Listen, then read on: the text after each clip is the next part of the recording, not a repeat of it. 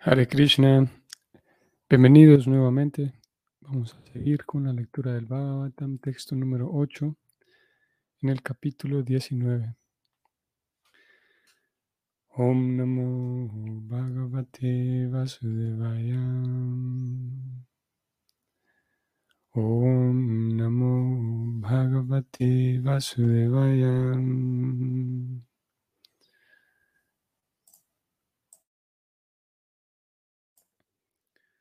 Om Namo Bhagavate Vasudevaya. Tatro Payakmur Bhuvanam Punana.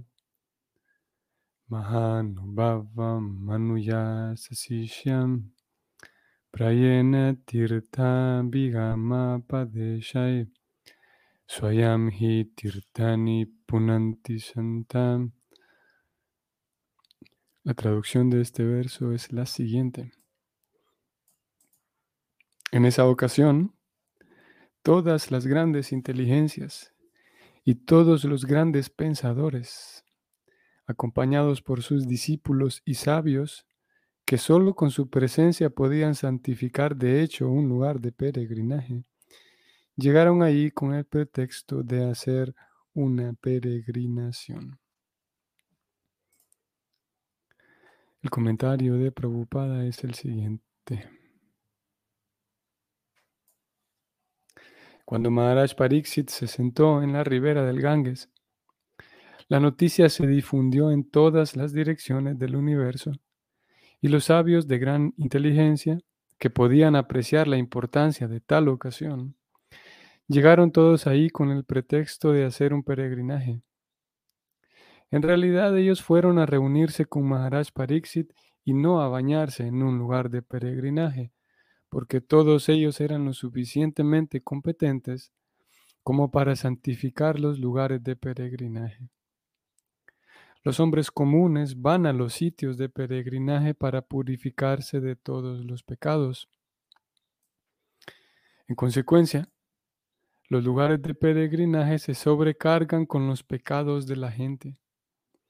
Pero cuando dichos sabios visitan lugares de peregrinaje sobrecargados, los santifican con su presencia.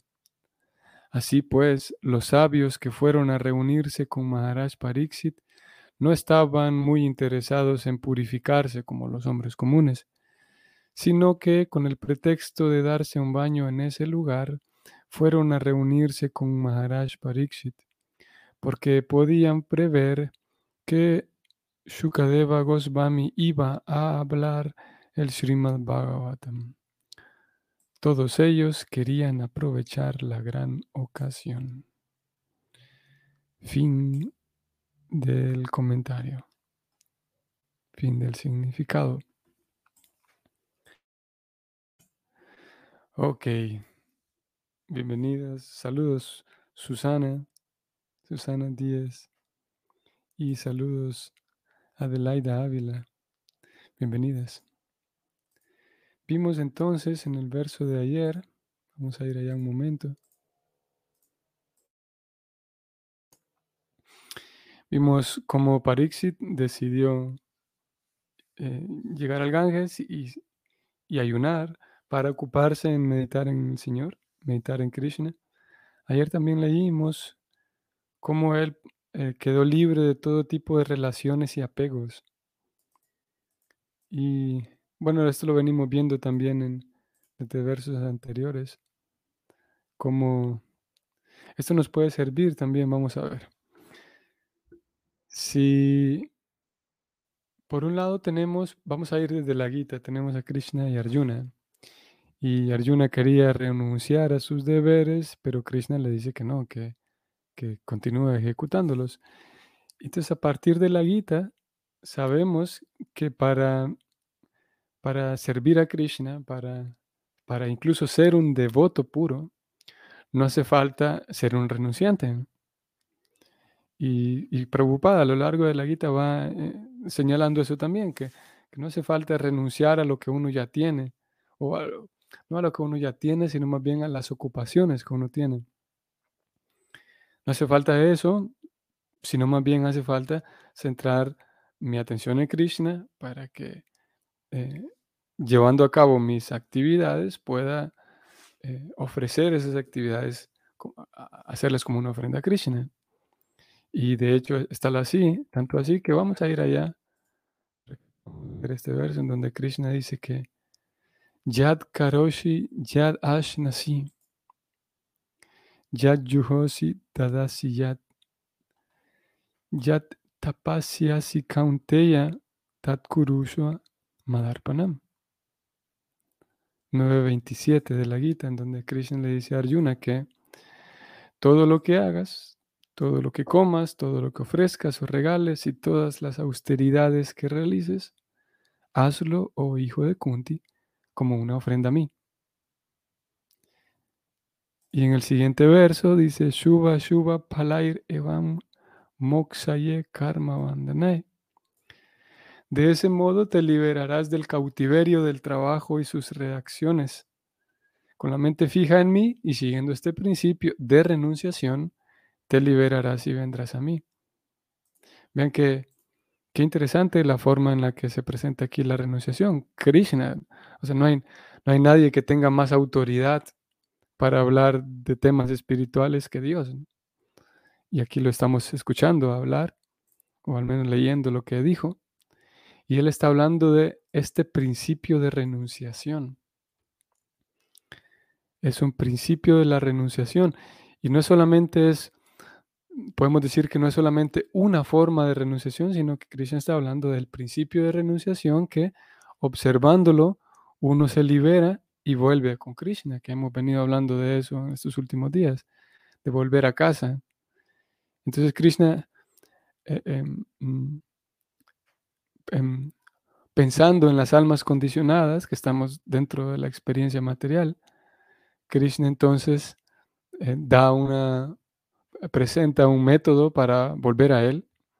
Aquí Él dice que te liberarás y vendrás a mí, te liberarás de, de los conceptos materiales y de la experiencia material en sí, y vendrás a mí, pero para eso entonces hace falta seguir este principio de renunciación. ¿Y cuál es ese principio de renunciación? el que leímos anteriormente. Krishna dice que todo lo que hagas, todo lo que ofrezcas, todo lo que eh, comas, todas las austeridades que hagas, todos los esfuerzos que, que, realices, hazlos como una ofrenda a mí. Y obviamente entonces esto nos haría preguntarnos, ¿cómo, si, aquí Krishna dice todo lo que yo haga, entonces, ¿cómo puedo em, ¿Cómo puedo realizar mis deberes o ciertos deberes eh, pensándolos en una ofrenda a Krishna? Podríamos, la, pregunta natural sería esa. ¿Cómo es eso de que yo en lo que coma puedo hacerlo como una ofrenda a Krishna? Y aquí lo podemos ver de dos maneras, para, para detenernos un momento aquí en, en, este, en uno de los detalles de, de este principio de renunciación. Y es que en lo que comemos, por ejemplo, por un lado, por un lado eh, ofrecemos, de hecho hacemos una ofrenda a Krishna. Podemos hacer una ofrenda con aquellos alimentos y ofrendarlos, consagrarlos primero a Krishna. Y número dos, al mismo tiempo sabemos que con lo que me alimento, la forma de mi alimentación, si yo me alimento tal como Krishna lo recomienda o, habla de los alimentos en la bondad, más adelante aquí en la Gita, yo sé que me estoy alimentando de la manera más sana posible, como una ofrenda a Dios. El acto de alimentarme de manera sana es una ofrenda porque puedo meditar en todo ello, en que si mi cuerpo está sano, entonces voy a poder ser un, voy a poder tener una mejor eh, mentalidad, mi mente va a estar más fresca, más sana, más despierta para poderlo servir mejor a Krishna. Por lo tanto, el cuidar de mi cuerpo es una ofrenda a Krishna. El acto mismo de cuidar de mi salud es una ofrenda a Krishna, porque si tengo mejor salud voy a poder tener mejor claridad mental, por lo tanto, mejor disposición para servir a Krishna. Y lo mismo podemos, podemos pensar en esto. ¿Cómo, ¿Cómo es eso de que todo lo que ofrezca puede ser una ofrenda a Krishna? Quiere decir de que debo dejar de ofrecer cosas a los demás y ofrecer todo lo que tenga que ofrecer ofrecérselo únicamente a Dios o únicamente a la iglesia, el templo.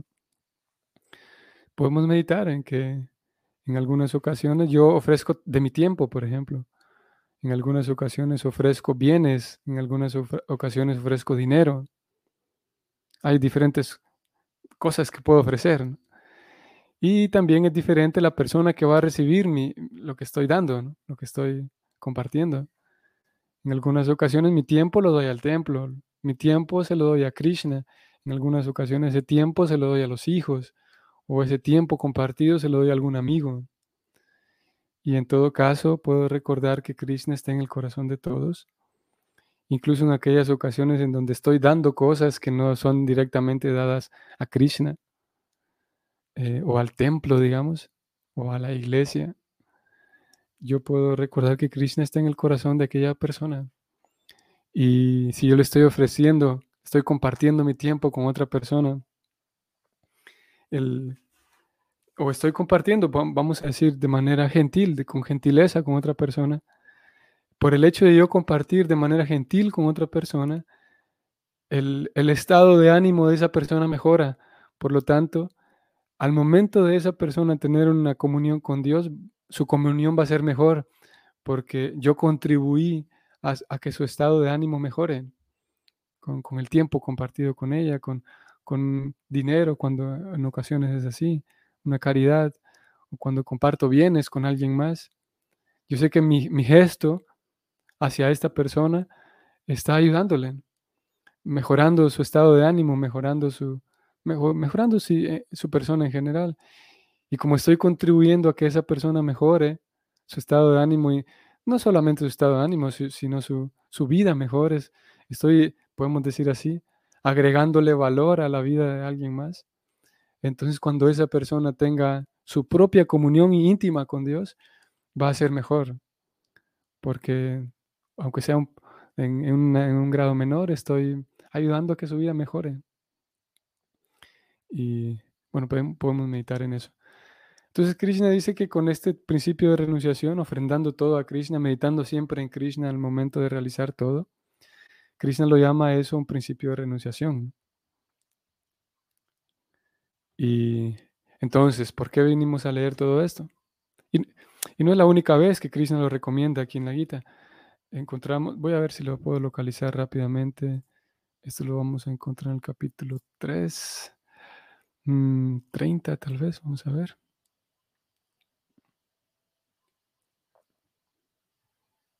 Vamos a ver.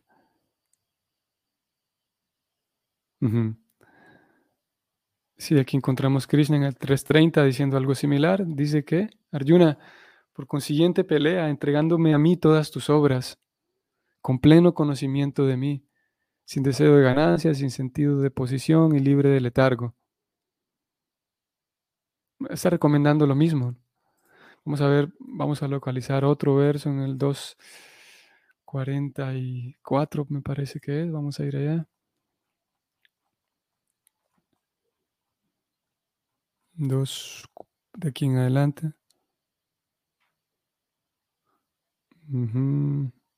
No, 44 no es.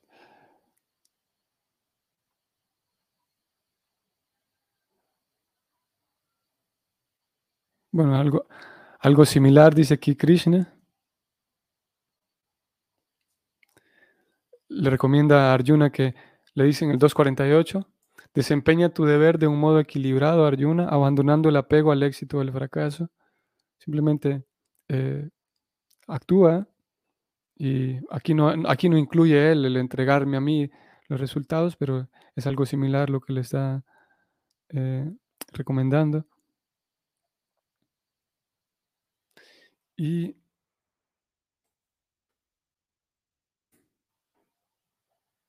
No, pero en este 2 también encontramos otro verso. Déjenme ver si lo localizo rápidamente. Mm.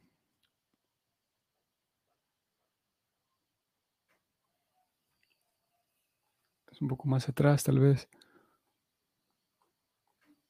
2.38 posiblemente. Ajá, en el 2.38 también recomienda algo similar. Krishna le dice a Arjuna que pelea por pelear sin tomar en cuenta la felicidad ni la aflicción la pérdida ni la ganancia, sin pensar en el resultado, cómo va a salir el asunto. Por actuar así, dice Krishna, nunca incurrirás en pecado. O sea, tú actúa. Y claro, aquí Krishna solamente está recomendando, recordemos que es el capítulo 2, simplemente está recomendando actuar sin pensar en, que, en cómo va a salir el resultado. Más adelante Krishna recomienda lo mismo, pero ya le agrega el hecho de que pensé, eh, entrega el resultado a mí. El punto es que está eh, recomendando el, actuar en, un, espíritu de renuncia. Vamos a ir al 2.8 también. 8.5.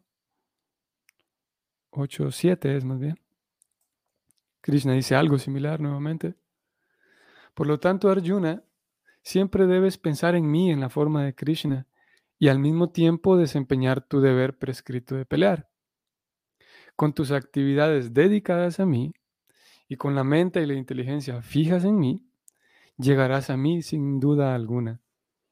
Este verso es prácticamente el mismo que encontramos en el 9.27 que leímos al principio.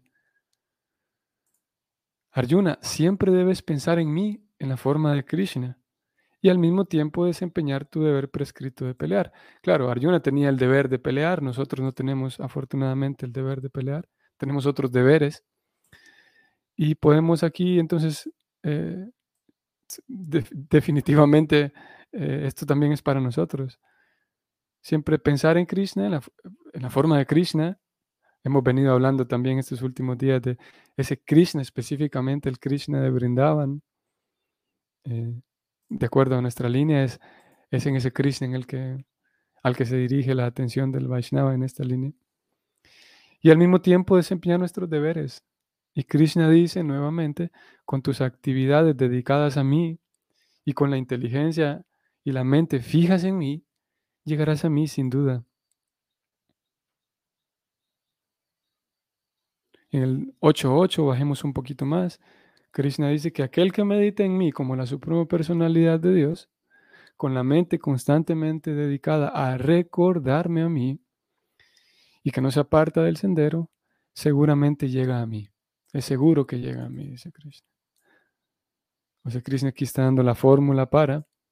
Ahora sí vamos a ¿Por qué leímos todo esto? Porque aquí encontramos a Pariksit, que está a punto de morir y está, él sabe que el momento de la muerte es crucial para regresar a Krishna, regresar a casa. Y él, un Vaishnava como era, sabía muy bien qué significa regresar a casa y regresar a, con, em, regresar y recobrar la verdadera vida, que es la vida en el mundo espiritual. Entonces, podríamos preguntar, ¿Por qué razón Parixit, si él sabía, nosotros estamos leyendo aquí estos versos de la Gita, él tuvo que conocerlos, sin duda. ¿Por qué razón él decide entonces abandonar sus, sus labores como rey? Si la Gita lo acabamos de leer, Krishna dice que no hace falta abandonar todo eso. Lo que hace falta es simplemente actuar pensando en Krishna. Entonces, ¿por qué razón Pariksit decide sí abandonar todo y dedicarse a meditar en, en Krishna. Podemos hacer un contraste y podemos notar un contraste entre Pariksit y Arjuna. Arjuna en el momento de la batalla él quería renunciar e irse justamente a hacer lo que hizo Pariksit. Arjuna quería irse al bosque a meditar y Krishna lo detiene y le dice que no, su deber es pelear. Pero entonces aquí lo encontramos a Pariksit que decide irse a meditar y como lo vamos a ver al final del capítulo, todo el mundo lo celebran, incluso justamente en este verso, volvamos al verso de hoy. Em, solo vamos a encontrar más rápido así. Verso 8. Ahora encontramos a Pariksit que está haciendo justamente lo mismo que Arjuna le dijo Krishna que no. Aquí nos damos cuenta que todos los grandes inteligentes y grandes pensadores de ese tiempo, acompañados por sus discípulos, fueron allí y a celebrar el acto de Parixit. y, si bien en verdad no hay contradicción, si bien en verdad hay, eh, una aparente, eh, sí, aparentemente son, son dos em, situaciones iguales, pero no hay contradicción. En el caso de Arjuna, si, si Arjuna no peleaba, eso iba a significar un, un, em,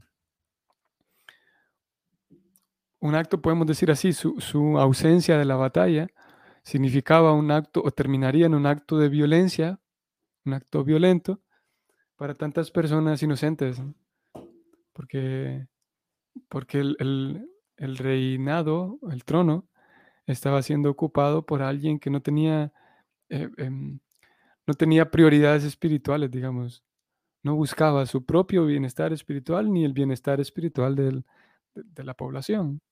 Por lo tanto, y Arjuna, que sí tenía claridad espiritual y era un Vaishnava, era un devoto, por lo tanto, Arjuna ausentarse de la batalla significaba dejar a toda la población a merced de reyes, que eran sus primos, a merced de reyes que nunca jamás iban a velar por el bienestar espiritual de las personas. Entonces Arjuna, a pesar de que le disgustaba, y definitivamente le disgustaba, lo vimos en la Gita, el, el, el, hecho de pelear le disgustaba porque tenía que pelear con personas a quienes admiraba, tenía que pelear con personas que lo habían formado a él mismo, su, su maestro, su abuelo y otras personas a quienes él respetaba y valoraba. Pero a pesar de ese disgusto, tenía que pelear por el bienestar espiritual propio, por el bien espiritual mismo de aquellos a quienes enfrentaba y el bienestar espiritual de todos los pobladores, todos los ciudadanos. Y ustedes saben que todos, toda la, todos los sucesos presentados, todas las historias presentadas dentro del marco Vaishnava, eh, vale la pena tener en cuenta siempre. Y si no tenemos en cuenta el siguiente punto, carecen de sentido esas historias. Y el punto importante que hay que tener en cuenta es que todas esas historias están eh, eh, vistas a través de los ojos de la eternidad. ¿Cómo es esto? Que siempre toman en cuenta esas historias que el alma es eterna. La realidad espiritual eterna es la que prevalece en esas historias. Y es por esa razón que personas que no tienen en cuenta esa realidad espiritual eterna del alma se terminan asustando con el hecho de que la Gita recomienda matar a todo el mundo, matar a primos, hermanos, abuelos, maestros, y algunas personas les asustan. Y no solamente les asusta, sino lo ven, más bien lo ven irracional y lo ven sin sentido, el hecho de que un libro de, naturaleza espiritual recomiende matar a todo el mundo. Y Arjuna estaba allí tratando de ser eh, gentil, tratando de, ser educado, tratando de ser respetuoso, que es una buena, una buena actitud aparentemente para, sí, en, un, en. Yo comencé hablando de ello hace rato, de cómo esa buena, buen, buenos tratos hacia los demás son, son necesarios en la sociedad. Pero entonces Krishna en la Gita le dice a Arjuna que no, que incluso el bienestar espiritual, el, el, tener en cuenta la realidad espiritual eterna, en algunas ocasiones eh, se queda corto la, moralidad y la ética. Entonces, en el caso de Parixit, él, él mismo, su propia persona, ya no era el, único, el único eh, eh, el único miembro, podemos decir así, de la realeza que podía cuidar del bienestar espiritual de todos, sino él tenía, afortunadamente, y por, eh, por cuidado de Krishna, Krishna se había encargado de que así fuera, su hijo estaba, era competente para cuidar apropiadamente de todos, tal como él lo hacía. Por lo tanto, él, él podía tener un, él tenía un suplente y lo pudo, lo pudo ubicar en el, en el, en el trono. El reino no, no, dependía de él mismo. como el caso de Arjuna, que él sí tenía que pelear junto con sus hermanos. Y bueno, eso por un lado. Y por otro lado, entonces sigue estando la pregunta, ¿cómo es que Pariksit no simplemente siguió este principio? El principio que Krishna está recomendando de no abandonar todo y simplemente ejecutar todo pensando en Krishna. Y podríamos decir que dentro de todas las formas de todas las, formas del servicio devocional, que eh, esencialmente son nueve, las, formas en las cuales se ejecuta el servicio devocional, algunos de ustedes las conocen, que comienzan con escuchar, cantar o hablar acerca de Krishna, la, la segunda. La, primera es Sravanam, que es escuchar o leer, informarme acerca de Krishna, informarme acerca de Krishna, de alguien que sepa de Krishna, que sea un devoto de Krishna, es Sravanam. Y luego viene Kirtan, que tiene que ver con el, habiendo escuchado, habiéndome informado de Krishna, el Kirtan es la repetición, es ya sea contarle a otros, o ya sea reunirme con otros Vaishnavas también y hablar acerca de aquello que ambos hemos escuchado, o simplemente el sentarse a cantar los santos nombres del Señor.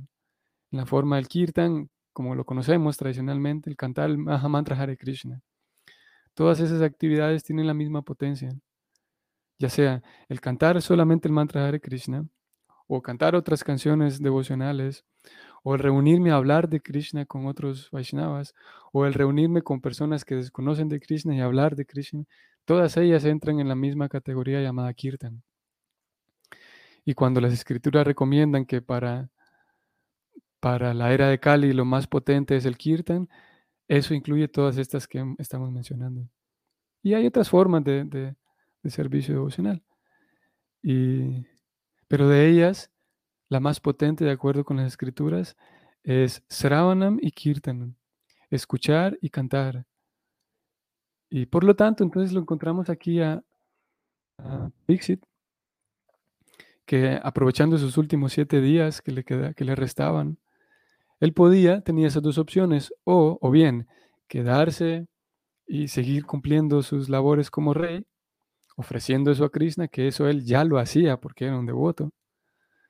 Él sabía muy bien cómo hacer eso. O tenía la segunda opción, que fue la que tomó, de eh, coronar a su hijo, de, de, eh, que su hijo lo, fuera el sucesor, bueno, sí, que, lo entronaran y él dedicarse única y exclusivamente a escuchar acerca de Krishna. Y fue la opción que él tomó. Ambas son válidas. Él pudo también haberse quedado y seguir el principio de renunciación que Krishna recomendó, el que leímos al inicio. El principio de renunciación que dice que ofrecer todo a Krishna. Y como digo, eso él ya lo hacía. Pero en estos últimos siete días él decidió optar por la segunda. Y la segunda significaba simplemente dedicarme a Sravanam, a escuchar acerca de Krishna. Y, y ese Sravanam fue eh, él, para que él escuchara, para que él pudiera escuchar constantemente, hacer Sravanam, era necesario alguien que hiciera Kirtan. Y es así como entonces todos estos sabios se reúnen allí, lo vamos a ver más adelante. El, rey Pariksit, habiéndose reunido todos estos sabios con él, él le hace unas, una serie de preguntas. Él quiere escuchar acerca de Krishna. Posiblemente en su palacio él podía seguir sirviendo a Krishna, sin duda, pero no tenía o tenía una posibilidad menor de encontrarse con todos estos sabios, todos estos Vaishnavas. Entre todos los sabios habían algunos que eran Vaishnavas, y, o la mayoría más bien, y, y preguntarles y, que tener la oportunidad, si Kirtan es, si Sravanam, escuchar es el servicio más potente, entonces él podía, en presencia de todos estos sabios, escucharlos, escucharlos hablar sin parar. Por lo menos durante los últimos siete días él se dio, vamos a decirlo así, ese lujo, digamos, de hacer eh, Sravanam, simplemente escuchar, escuchar, escuchar. Y qué mejor de labios que de todos estos sabios los grandes pensadores, los grandes sabios de ese tiempo, eh, él pudo escucharlos durante esos siete días. Si bien es verdad, podía eh, simplemente quedarse en el palacio y servir a Krishna como ya lo estaba haciendo. Ambos, como dije, eran válidos para él, pero él decidió estar en compañía de esos grandes Vaishnavas. Y ellos también, ellos lo vieron, los grandes sabios lo vieron como una oportunidad de estar en compañía también de un gran Vaishnava, que era Pariksit había un respeto mutuo ahí entre, entre los sabios y el rey. Muy bien, vamos a detenernos aquí. Vimos cómo esos sabios eran capaces de purificar por todos lados a donde sea que iban, y el rey también. El rey, por ser un Vaishnava, tenía esa capacidad también.